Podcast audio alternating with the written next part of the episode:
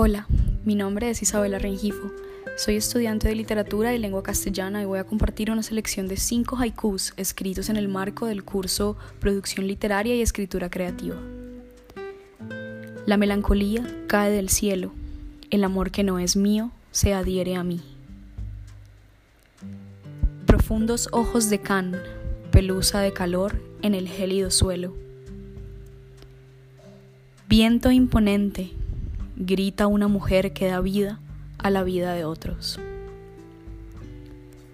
El concreto cruje bajo el cálido abrazo. Las palabras que se adhieren unas a otras se reubican con soberanía. Brisa tibia, el aroma de una madre envuelta en jazmines.